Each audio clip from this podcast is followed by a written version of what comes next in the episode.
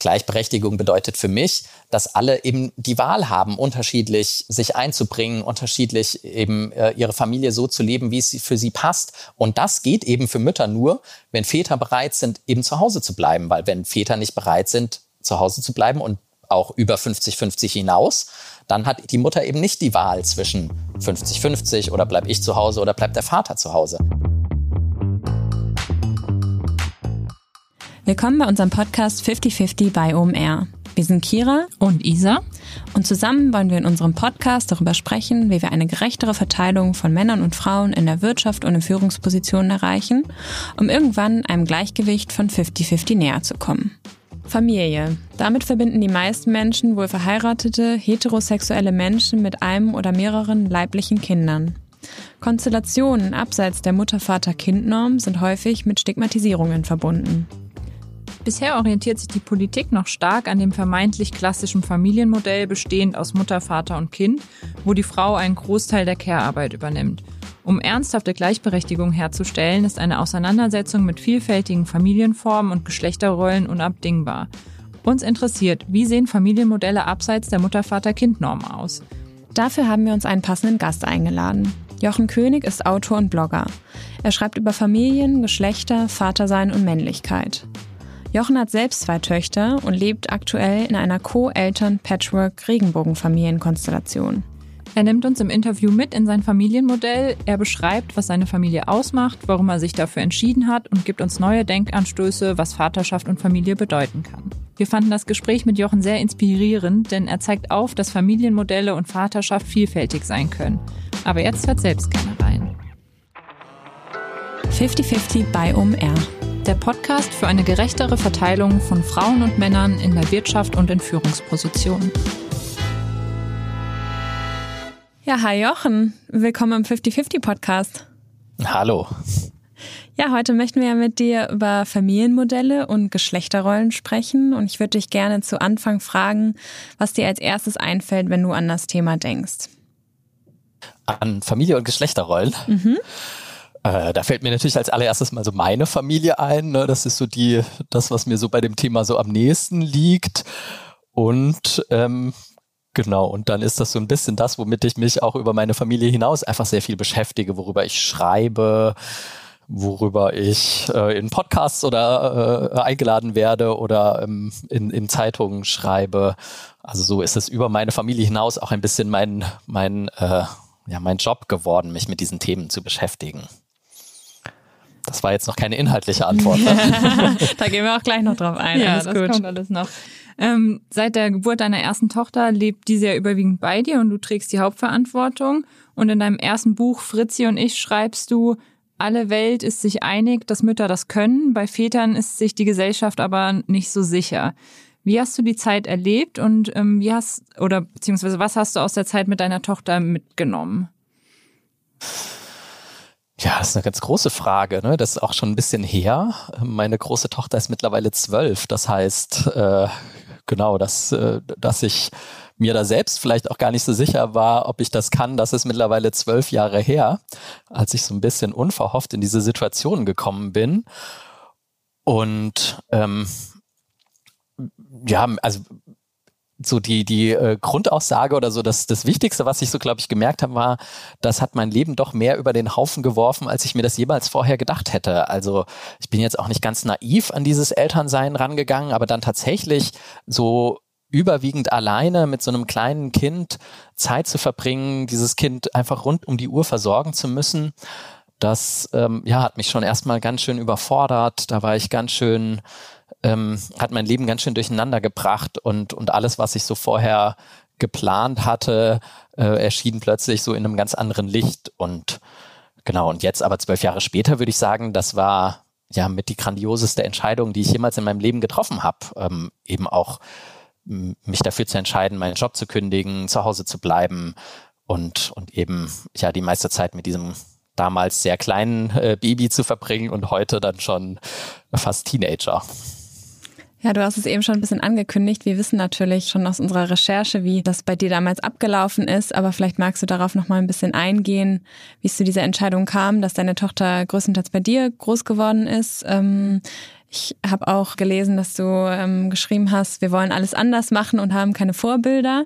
Also ähm, vielleicht gehst du darauf gerne noch mal ein bisschen ein. Ja, ja, also dieses Kind war nicht geplant. Wir waren noch gar nicht so lange zusammen, äh, also meine damalige Partnerin und ich. Und genau, und sie war schwanger und wir standen so eben vor dieser Frage, wie gehen wir jetzt damit um? Wir wären jetzt, also auch aus so moralischen Gesichtspunkten wäre es für uns jetzt kein Problem gewesen, auch diese Schwangerschaft abzubrechen. Aber ja, wir hatten ein bisschen Zeit, drüber nachzudenken, unter welchen Bedingungen können wir uns dieses Kind in unserem Leben vorstellen. Und dann war für uns klar, wir wollen uns von diesem Kind nicht in irgendeine bürgerliche Kleinfamilie äh, pressen lassen. Wir haben nicht zusammen gewohnt, wollten das auch mit Kind nicht. Ähm, die, die Mutter oder werdende, werdende Mutter ähm, hatte keine Lust, äh, mit Mitte 20 äh, nach dem Ende des Studiums gleich schon wieder mit Kind zu Hause zu bleiben, sondern sie wollte dann ins Berufsleben starten. Und ich hatte schon ein bisschen gearbeitet. Ähm, und war so an dem Punkt, wo ich dachte, auch Lohnarbeit ist jetzt auch nicht unbedingt das, was mich so erfüllt. und ähm, ich kann mir das gut vorstellen. Ich habe total Lust, für ein kleines Kind zu sorgen, für ein kleines Baby zu sorgen. Und genau, und dann haben wir uns eben unter diesen Bedingungen für dieses Kind entschieden, dass das Kind äh, zu mir zieht, direkt nach der Geburt, dass ich zwölf Monate in Elternzeit gehe und ja, dass ich so die Hauptbezugsperson für dieses damals Baby werde. Ja, es hört sich schon total spannend an und auf jeden Fall als ein anderes Modell, als diese klassische Mutter-Vater-Kind-Rolle, die normalerweise irgendwie ähm, ja, durchgeführt wird. Ähm, mich würde noch interessieren, wie das Ganze geklappt hat. Also du hast schon eben berichtet, du bist zu Hause geblieben und ähm, deine Tochter ist größtenteils bei dir groß geworden. Du hast auch eben schon ein bisschen von Herausforderungen und einer gewissen Überforderung gesprochen. Wie hast du das Ganze erlebt und ähm, wie hat dieses etwas anders machen funktioniert für euch? Ja, das ist auch so eine große Frage. Äh, das hat ganz viele Aspekte. Ne? Es gibt einerseits so, dass, ja, dass ich zwischendurch wirklich überfordert war, dass es mir zwischendurch damit auch nicht gut ging, dass ich ähm, nicht, nicht wusste, wie ich das alles hinkriegen soll, mit all, überwiegend alleine mit so einem kleinen Kind und dann schreit das auch noch und ich bin unausgeschlafen und da saß ich schon auch mal weinend auf meinem Küchenfußboden. So, dass äh, solche Momente gab es. Und andererseits ist dadurch einfach eine total enge Bindung entstanden zwischen meiner Tochter und mir. Und das merke ich jetzt eben zwölf Jahre später ganz deutlich, so dass das, dass das was mit uns gemacht hat, dass wir so eine gemeinsame Geschichte haben dass wir im Fotoalbum so ganz viele äh, Fotos von, von uns haben, sie als Baby und, und ich äh, mit ihr zu Hause. Und ja, für mich war das auf jeden Fall eine ganz prägende Sache und ich würde mich jedes Mal auf jeden Fall immer wieder so entscheiden und genau, finde das was ganz Besonderes auch, wie wir, wie wir so zusammenleben. Zum Andersmachen passt ja auch, dass deine Tochter dich jahrelang Mama genannt hat oder es vielleicht auch immer noch tut. Wie ist es denn dazu gekommen? Das ist entstanden, da war sie so zwei Jahre alt und alle anderen Kinder in der Kita haben immer davon erzählt, so heute holt mich meine Mama ab oder wenn sich die Puppe beim Spielen verletzt hat, haben die Kinder äh, gesagt, komm auf Mamas Arm. Also für, für alle Kinder ist so dieses, diese Bezeichnung Mama ähm, ja die Bezeichnung für diese Person, die eben diese Rolle erfüllt. Und diese Rolle habe ich für meine Tochter erfüllt und deshalb hat sie mich logischerweise eben auch einfach genau so bezeichnet. Wie kann eine Zweijährige wissen, dass sie als einzige für diese Person ein anderes Wort verwenden soll? Und es gab eine Situation, ähm, da habe ich sie aus der Kita abgeholt. Und da lief sie so freudestrahlend auf mich zu, so Mama, Mama, meine Mama ist da. Und äh, eine andere Mutter stand so neben mir und meinte, hä, ist doch nicht deine Mama.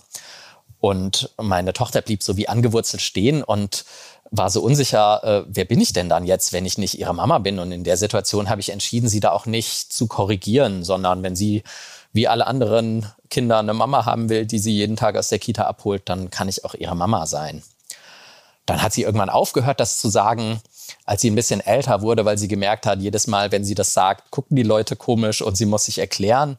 Und irgendwann hat sie es auch wieder angefangen, das zu machen. Und sie sagt es jetzt immer noch. Und ich glaube, mittlerweile sagt sie das in, in dem Bewusstsein, ja, da, darüber, dass es irgendwie eine besondere Verbindung ist zwischen uns oder in dem Bewusstsein darüber, vielleicht auch ein bisschen selbstironisch oder so, aber in dem Bewusstsein darüber, dass, ja, dass wir eben, äh, oder dass ich irgendwie halt ihre Mama bin auf einer gewissen Art und Weise. Ja, total spannend und auch irgendwie schade, dass dann das so ein bisschen ähm, zunichte gemacht wird, vielleicht durch Fragen von anderen Personen oder ähm, durch komische Blicke. Ähm, da kann ich mir vorstellen, dass das für deine Tochter bestimmt auch gar nicht so einfach war in der einen oder anderen Situation. Aber trotzdem schön, dass sie ihren Weg gefunden hat und das dann nochmal aufgenommen hat ähm, nach zu einem späteren Zeitpunkt. Du hast dir dann ja auch irgendwann überlegt, dass du gerne noch ein zweites Kind haben wollen würdest und äh, ja, hast dir Gedanken gemacht, wie das Ganze aussehen kann und ob es vielleicht nicht auch schön wäre, das mit einer Person zu haben, mit der du keine Liebesbeziehung führst, sondern eher auf Basis einer Freundschaft. Darüber hast du auch unter anderem ein Buch geschrieben. Ähm, eins äh, deiner Kapitel in deinem zweiten Buch heißt Familie ist kein statisches Modell. Das heißt, ähm, dieses Vorhaben oder diese Idee ähm, hast du in die Tat umgesetzt und du lebst gerade in einer Co-Eltern-Patchwork-Regenbogen-Familienkonstellation. Ich finde das ein sehr schönes Wort. Und ähm, da sich jetzt wahrscheinlich viele nichts darunter vorstellen können, ähm, was versteht man darunter und ähm, ja, wie ist dein aktuelles Familienmodell mit äh, diesem zweiten Kind? Ja, genau. Ich habe, ich wollte ein zweites Kind haben ähm, und hatte eben diese Idee, das Kind mit einer Person zu bekommen, die eben mit der ich keine Liebesbeziehung führe. Und am Anfang habe ich das vielleicht eher so ein bisschen scherzhaft sogar so rumerzählt als eine Idee. Ach, äh, ich hätte gern ein Kind von einer Person, die nicht meine Partnerin ist. Kennst du da nicht wen? und ähm, genau und und von Mal zu Mal, wie ich das so erzählt habe, hat das für mich für mich mehr Sinn gemacht. Also einmal habe ich gesehen, wie schwierig das ist also ich hatte die Erfahrung ja schon gemacht, ein Kind äh, zu haben in einer Paarbeziehung. Das hat uns ganz schön beziehungsmäßig auch an die Grenzen gebracht. Dann gab es die Trennung von der Mutter meiner großen Tochter. Und auch das fand ich nicht einfach. Ähm, also ja, sich zu trennen und eigentlich sich am liebsten vielleicht mal ein halbes Jahr aus dem Weg gehen zu wollen und das geht aber nicht, weil man hat, wir haben ja ein gemeinsames Kind und wir müssen gleich am nächsten Tag sprechen, wie, wie gehen wir weiter damit um und eben das gemeinsame, gemeinsame Leben unserer Tochter irgendwie planen. Mhm. Und genau, so hatte ich diese Idee und habe hab das so rumerzählt und ähm, ja, irgendwann kam eine Freundin auf mich zu und meinte, das findet sie ganz interessant, ob wir da nicht mal genauer drüber sprechen wollen. Und ja, die ist jetzt die äh, eine der beiden Mütter meiner meiner nicht, noch nicht ganz so großen Tochter. Ihre Partnerin ist dann noch mit als Elternteil dazugekommen und so bilden wir eben zu dritt so eine äh, Co-Elternfamilie auf Basis ja einer gemeinsamen Freundschaft und eben nicht auf Basis unserer Liebesbeziehung. Und auch dieses Kind ist mittlerweile jetzt schon sechs Jahre alt, also auch das machen wir schon, schon ein bisschen, haben wir auch schon ein bisschen Erfahrung mit mittlerweile. Ja, spannend. Und wie kann man sich das vorstellen? Also seid ihr jetzt quasi eine Familie, also mit den zwei Müttern und ähm, dann deiner zweiten Tochter und auch deiner ersten? Oder ähm, ja, wie funktioniert das genau? Kannst du uns da mal ein bisschen mitnehmen? Genau, eine Familie sind wir auf jeden Fall alle zusammen. Ne? Dann ja nicht nur zwei Mütter, sondern ja drei Mütter. Und ähm, also wohnen tun wir nicht zusammen. Ich wohne mit den Kindern alleine. Das heißt, ne, wenn die Kinder bei mir sind, sind wir hier zu dritt alleine. Mhm. Und die Kinder wechseln zwischen, zwischen den unterschiedlichen Elternteilen. Meine große Tochter ist mittlerweile auch mehr bei ihrer Mutter als, ähm, als eben in der Anfangszeit. Also meine große Tochter ist immer acht Tage bei mir und sechs Tage bei ihrer Mutter. Und das wiederholt sich dann in so einem 14-Tages-Rhythmus. Und meine noch nicht ganz so große Tochter ist immer sechs Tage bei mir, sechs Tage bei der einen Mutter, zwei Tage bei der anderen Mutter. Also auch die beiden sind mittlerweile kein Paar mehr. Und wir verstehen uns aber eben immer noch zu dritt als ähm, Eltern unserer, unserer Tochter. Und genau, so wechseln die Kinder zwischen den unterschiedlichen Haushalten. Mal habe ich hier, ähm, mal bin ich hier alleinerziehend mit zwei Kindern, mal äh, so wie jetzt bin ich ganz ohne Kinder dann für ein paar Tage. Genau, die, die Kinder sind immer äh, ja, mal bei mir, mal bei den Müttern. Und äh, wirst du oft auf das Familienmodell angesprochen? Ja, erstmal ist es so im Alltag ja oft gar nicht sichtbar. Ne? Wenn ich jetzt mit ja. bei den Kindern unterwegs bin, sieht ja niemand, ähm, dass, dass meine eine Tochter zwei, äh, zwei Mütter und einen Vater hat oder so.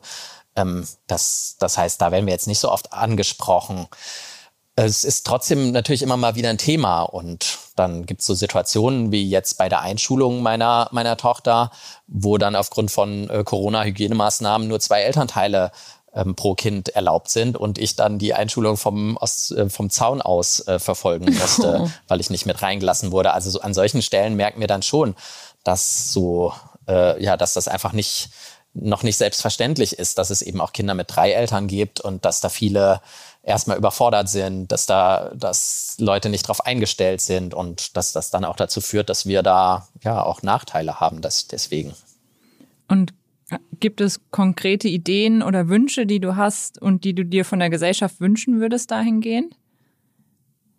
Na, ich würde mir wünschen, dass ja, dass so äh, Familienpolitik sich nicht an, an irgendeinem vermeintlichen Ideal ausrichtet, an irgendeiner ähm, bürgerlichen Kleinfamilie, ähm, die vielleicht, also ne, die es ja natürlich gibt. So natürlich gibt es Familien, die so leben, aber das sind, ähm, aber Familien sind unterschiedlich und ich würde mir wünschen, dass sich die Gesellschaft an den Familien orientiert, die es einfach tatsächlich gibt und dass Familienpolitik ähm, Menschen unterstützt, die für Kinder sorgen, ganz unabhängig davon, wer jetzt von wem irgendwie wie abstammt und ob jemand zwei Eltern hat oder drei, so, sondern dass einfach die, die Menschen, die für Kinder sorgen, eben diese Möglichkeit auch haben und, und dafür, dafür unterstützt werden.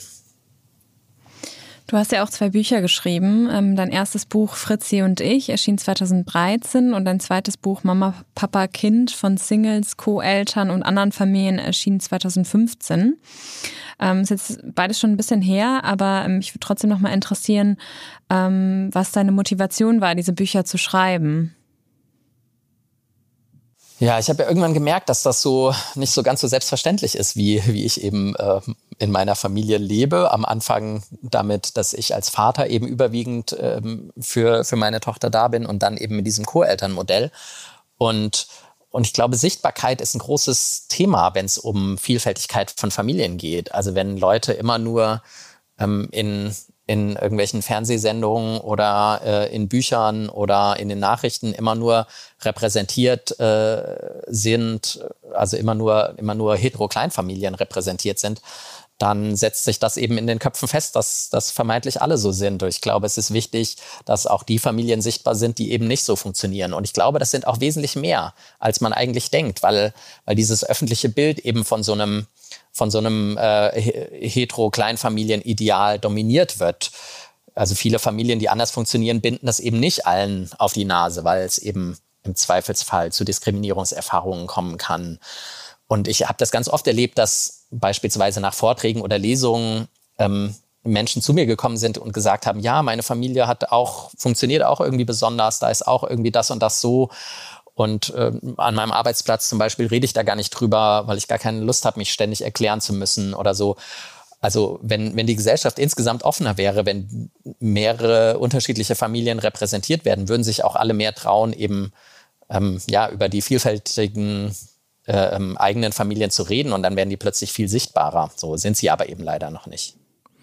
Du hast gerade die klassischen Familienmodelle angesprochen, eigentlich meist Vater, Mutter, Kind und dort auch ganz oft die traditionelle Rollenverteilung, ähm, vor allem im Job. Die Mutter nimmt ein Jahr Elternzeit, der Vater maximal zwei Monate und meistens ist die Begründung ja auch, der Mann verdient mehr und das ist schlecht für die Karriere, wenn er lange aus dem Job raus ist. Was denkst du darüber und warum entscheiden sich immer noch so viele Familien für diesen Weg? Ja, schlecht für die Karriere ist es ja nicht nur für den, für den Vater, wenn er ja, aus dem äh, Job aussteigt, sondern, sondern genauso für die Mutter. Und jeder Vater, der eben dieses Argument benutzt, ähm, also ne, würde ich sagen, äh, der, der hat dann eine äh, ne, ne Mutter zu Hause, der er eben diese, diesen Karriereknick einfach, ähm, also der mitverantwortlich ist für den Karriereknick dann der Mutter, die, die äh, zu Hause. So. Ähm, ja, klar, Männer verdienen äh, in unserer Gesellschaft noch immer mehr als Frauen, aber es gibt ja eben auch das Elterngeld, was eben ähm, Einkommensausfall ausgleicht. Und also man könnte genauso argumentieren, eigentlich sollte die Person in Elternzeit gehen, die mehr verdient, weil dann hat man mehr Elterngeld zur Verfügung. So dass äh, genau, also das, das könnte man ja eigentlich auch als Argument anführen. Und ich würde sagen, dieses, dieses, ähm, dieses ähm, Argument funktioniert auch nur, wenn man davon ausgeht, dass es irgendwie noch eine lebenslange Ehe gäbe. Die gibt es aber nicht mehr. Und dann bedeutet das eben, dass die, der, der Einkommensausfall der Frau eben nicht langfristig durch den, durch den, das höhere Einkommen des Mannes oder durch den Karriereknick, den der denn eben nicht macht, dann ausgeglichen wird, weil für die Frau bedeutet das letztendlich dann Altersarmut. Der Mann steigt auf der Karriereleiter und die Frau ähm, steigt ein paar Jahre aus dem Beruf aus, kommt, erreicht nie mehr wieder das, das Einkommen der gleichaltrigen Frauen ohne Kinder und hat eben einen dauerhaften Einkommens- und dann auch Rentenverlust quasi bis zu ihrem Tod. Absolut. In einem Zeitartikel forderst du ja auch, wer Vollzeit arbeitet und unter sieben Monaten Elternzeit nimmt, sollte das Sorgerecht verlieren. Die Aussage fand ich ganz spannend. Du hast ja auch ein Jahr Elternzeit genommen und äh, arbeitest seit vielen Jahren in Teilzeit, ähm, um auch mehr Zeit mit deinen Töchtern zu verbringen. Bist du der Meinung, dass sich ein Vollzeitjob äh, nicht wirklich mit Baby oder auch Kindern vereinen lässt?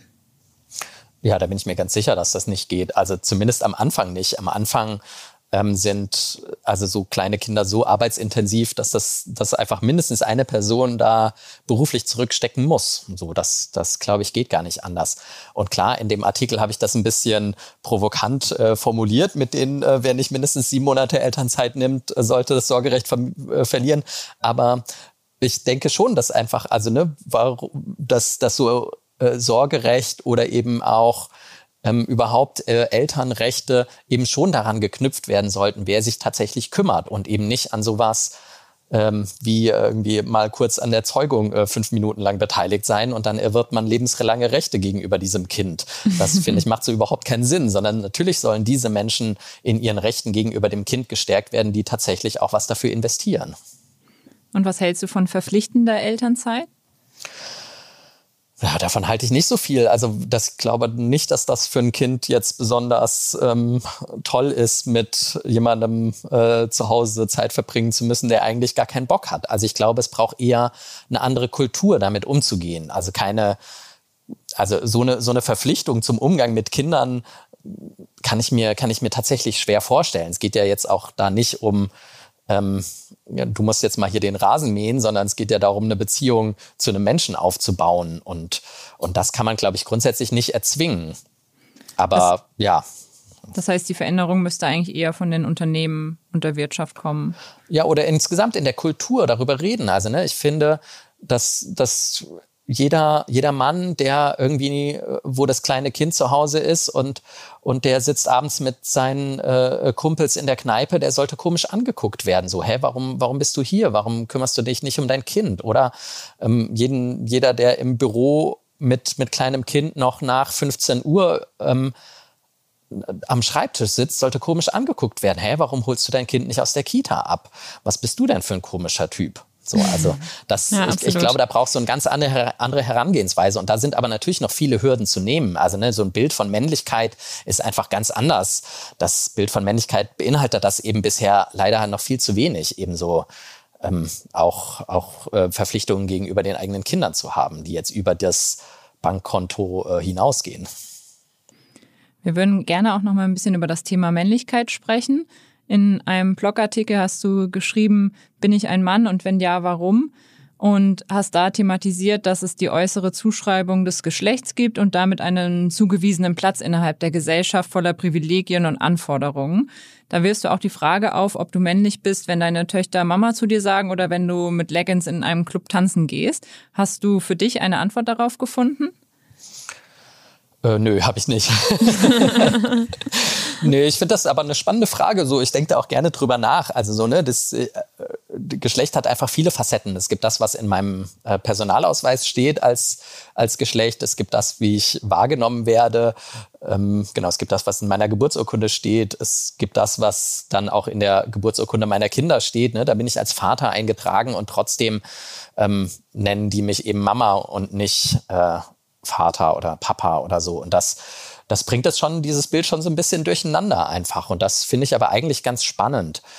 Ähm, ich habe ähm, äh, ich habe viel Kontakte zu anderen, die so mit Vätern arbeiten in Beratungsstellen oder die wissenschaftlich zum Thema Väter arbeiten. Und da spielt das eine große Rolle. Wie können Väter so ihre Männlichkeit behalten, obwohl sie sich um Kinder kümmern, weil das erstmal in so einem gesellschaftlichen Bild ihre Männlichkeit in Frage stellt.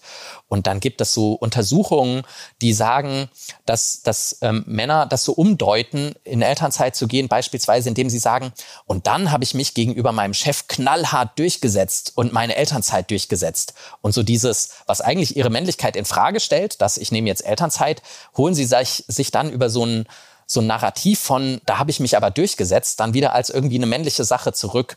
Und ich habe mich entschieden, dass ich brauche das nicht. Ich brauche nicht, ich muss mir meine Männlichkeit nicht zurückholen, indem ich mir dann sowas einrede, ich hätte mich da irgendwie durchgesetzt. Ich, ich kann auch, meinetwegen kann meine, mein, mein Engagement gegenüber meinen Kindern auch meine Männlichkeit in Frage stellen. Also da, habe ich jetzt erstmal kein grundsätzliches Problem damit. Ja, das hast du gerade erwähnt, das ist, ähm, haben wir auch in einem Blogartikel von dir äh, gelesen. Ich glaube, Vater sein, Mann bleiben, ganz spannend. Ähm, ich glaube, das äh, wurde ja von Professor Michael Meuser als Bezugnahme auf das symbolische Inventar hegemonialer Männlichkeit beschrieben. Das ist ähm, irgendwie ein bisschen ähm, ja, äh, schwierig formuliert, aber ich fand das irgendwie ganz schön, dieses, dieses ähm, Phänomen, dass ja Männer versuchen einfach sich von Mütter zu, Müttern zu unterscheiden und auch ja eher durchsetzungsfähig und stark aufzutreten und nicht so, versuchen nicht so mit diesen vermeintlich weiblichen Charaktereigenschaften assoziiert zu werden. Meinst du, du bist, was das angeht, auch ein Vorbild für andere Männer in deinem Umfeld? Das wäre ja schon wieder auch so ein bisschen, ne? Dann, wenn ich schon äh, ähm, mich um meine Kinder kümmere, dann muss ich wenigstens ein Vorbild sein, weil das ist dann das, wie ich, äh, wie ich irgendwie weiterhin irgendwie mein männliches äh, Selbstbewusstsein stärken kann, weiß ich nicht. Das muss ich nicht sein, finde ich. Also die Vorbilder, die ich hatte, das sind alles, alles Mütter, würde ich sagen ähm, ich muss jetzt kein Vorbild für, für andere Väter sein. Ich glaube schon, dass, dass das, wie ich schreibe, natürlich irgendwie einen gewissen Einfluss hat. Oder das habe ich auch schon gesagt, so eine Repräsentation ist was, das macht einen Unterschied.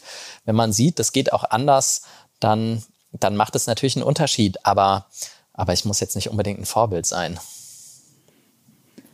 Hast du denn Tipps für andere Männer, wie diese auch zu Allies werden können in ihren eigenen Familien oder auch im beruflichen oder privaten Umfeld? Also weiß nicht, Tipps klingt schon wieder so, als wäre das jetzt irgendwie so ein sowas, was jetzt ganz kompliziert wäre oder so. Also ich finde, ich finde, man muss es halt einfach machen. Also ne, natürlich kann man Tipps geben, wie man jetzt irgendwie ein Kind wickelt oder Tipps geben, wie jetzt die Spülmaschine ausgeräumt werden muss. Aber Aber letztendlich Mütter haben auch jetzt nicht so, äh, kriegen auch nicht mit der Geburt ihres Kindes plötzlich so eine Bedienungsanleitung für, ähm, wie geht man mit so einem kleinen Kind um, sondern sie, die erarbeiten sich das. Die sprechen mit Freundinnen drüber, mit anderen Müttern sprechen sie drüber und erarbeiten sich das. Die probieren das aus, die scheitern, die machen es äh, dann wieder anders, die finden irgendwie ihren eigenen Weg. Und, und ich frage mich wirklich, warum Väter das nicht so hinkriegen oder warum Väter sich dann so schnell wieder verunsichern lassen.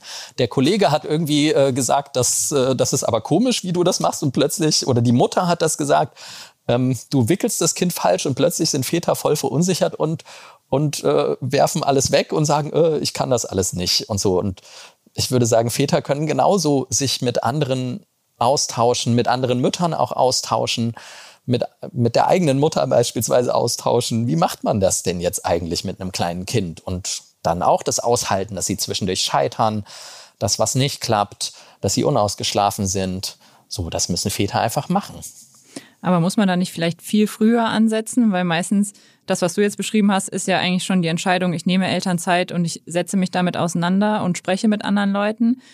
Eigentlich muss der Vater sich dann ja schon früher dazu entscheiden, ich nehme Elternzeit und ich gebe jetzt mal ein halbes Jahr oder ein Jahr äh, meine Karriere auf. Im, naja, man gibt sie nicht auf, aber man lässt sie kurz äh, ruhen. Im Idealfall klar ähm, beginnt das nicht mit der Geburt des Kindes, sondern eben schon vorher. Wenn ich vorhin gesagt habe, ähm, die Kumpels müssen im äh, äh, abends in der Kneipe komisch gucken, wenn der, der gerade ein kleines Kind zu Hause hat, plötzlich äh, kommt oder im Büro müssen die müssen die komisch gucken, wenn wenn der ähm, junge Vater ähm, um nach 15 Uhr noch im Büro sitzt, so dann müssen das natürlich auch dann schon die die jüngeren äh, Männer im Büro mitbekommen, dass der Vater ähm, dann äh, komisch angeguckt wird. Und wenn die Jüngeren das mitbekommen, müssen sie gleich von Anfang an, gleich wenn sie in ein Unternehmen einsteigen, damit, damit groß werden, bis sie irgendwann äh, dann Vater werden und äh, ähm, und, und dann ganz selbstverständlich anders damit umgehen. So, deshalb, deshalb meine ich, dass das braucht eine Veränderung der Kultur. Und wenn es eine Veränderung der Kultur gibt,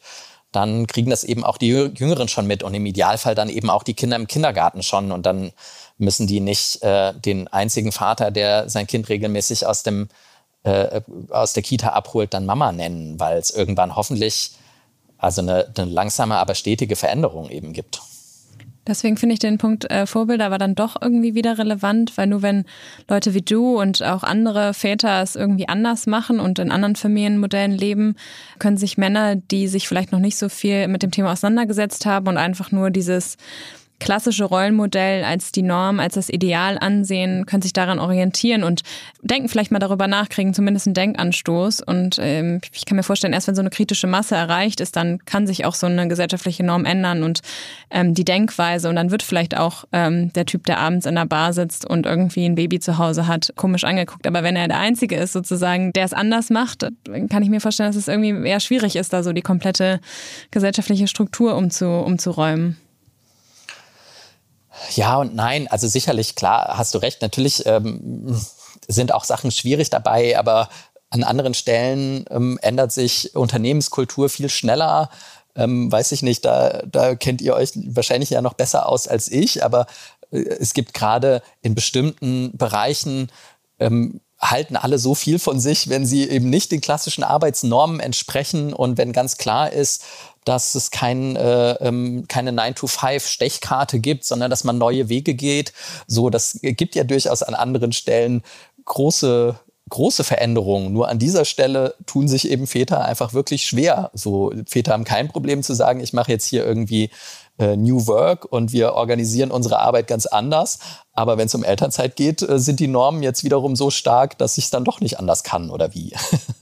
Ja, aber hast du denn das Gefühl, dass das schon jeder aus sich selbst heraus entscheiden muss und kann und irgendwie dadurch sich dann so die Gesellschaft verändert oder dass es schon irgendwie eigentlich Aufgabe der Politik ist, da irgendwie die Zielstellung zu setzen und ähm, das Ganze voranzutreiben? Also ich würde sagen, ne, es geht um eine Kultur und Kultur ist eben alles. Kultur ist ähm, Individuum, Kultur ist Politik, Kultur ist ähm, ist, ist Arbeitsleben so, das, das spielt da alles eine Rolle. So ist, also klar, das geht jetzt nicht, äh, nicht eine Person macht den Unterschied so, ne? In der einzelnen Familie dann schon, weil der einzelne Vater dann eben ähm, die Altersarmut der, der Mutter des Kindes abwenden kann, indem er eben der ist, der zu Hause bleibt. Aber, aber auf gesamtgesellschaftlicher Ebene braucht es eben tatsächlich viele und es braucht auch politisch was. Und politisch ist es ja sogar so, dass mit Ehegattensplitting immer noch eben eine ungleiche Einkommensverteilung zwischen den ähm, zwischen den Eheleuten oder dann eben den Eltern auch sogar noch gefördert wird. Also so ist es ja nicht so, dass, dass Gleichberechtigung äh, gefördert wird, sondern es wird ja immer noch einfach auch die, die Ungleichberechtigung gefördert. Ja, absolut. Am Ende stellen wir immer die Frage nach deinen Top 3 Ideen, um dem Ziel 50-50 näher zu kommen. In dem Fall hast du ja auch schon gesagt, die Kultur muss sich ändern. Hast du denn noch weitere Ideen, um einer gerechteren Aufteilung in Familienmodellen ähm, näher zu kommen? Ähm, ich finde ja gar nicht, also so, ne, mein Ziel ist ja gar nicht 50-50, würde ich sagen.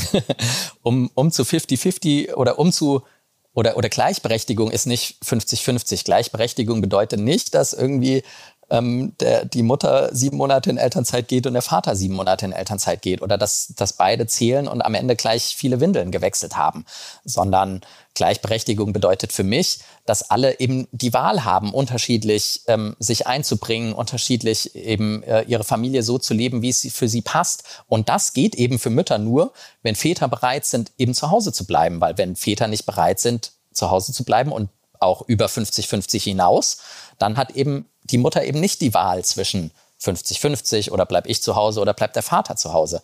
Genau, das, das wäre das wär so ein Punkt, der, der mir dazu noch einfällt. Und ansonsten genau geht es viel darum zu sagen, so Menschen sind unterschiedlich, Familien sind unterschiedlich und das sollte endlich mal ähm, ankommen in den ähm, ja in der Politik, aber auch in den Köpfen der Menschen, so dass eben ähm, ja um, um so ne, zu dem, zu dem, wie es meinen Kindern damit mhm. geht, zurückzukommen, dass meine Kinder eben nicht die sind oder sein müssen, die allen erklären, so hey, äh, Kinder können auch ähm, mehr als zwei Eltern haben oder so. Da sind die auch manchmal ganz schön genervt, dass sie dass die, die Eltern der anderen Kinder es denen nicht beibringen, sondern dass sie ihre Kinder, die, die anderen MitschülerInnen äh, aufklären müssen, äh, wie jetzt Familien aussehen können. Ja, sehr schön. Vielen Dank für deine ähm, inspirierenden Worte. Ich glaube, wir haben hier ähm, auf jeden Fall alle eine Menge mitnehmen können und ähm, sind mal in ein anderes Familienmodell abgetaucht. Ähm, ich glaube, äh, wir konnten hier wahrscheinlich viele inspirieren. Also vielen lieben Dank für deine Zeit, Jochen. Danke für die Einladung. Danke dir.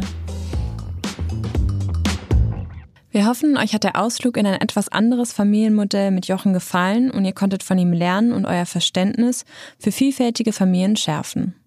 Wenn euch gefällt, was wir hier machen, freuen wir uns immer sehr, wenn ihr den Podcast weiterempfehlt und uns weiterhin euer Feedback zukommen lasst.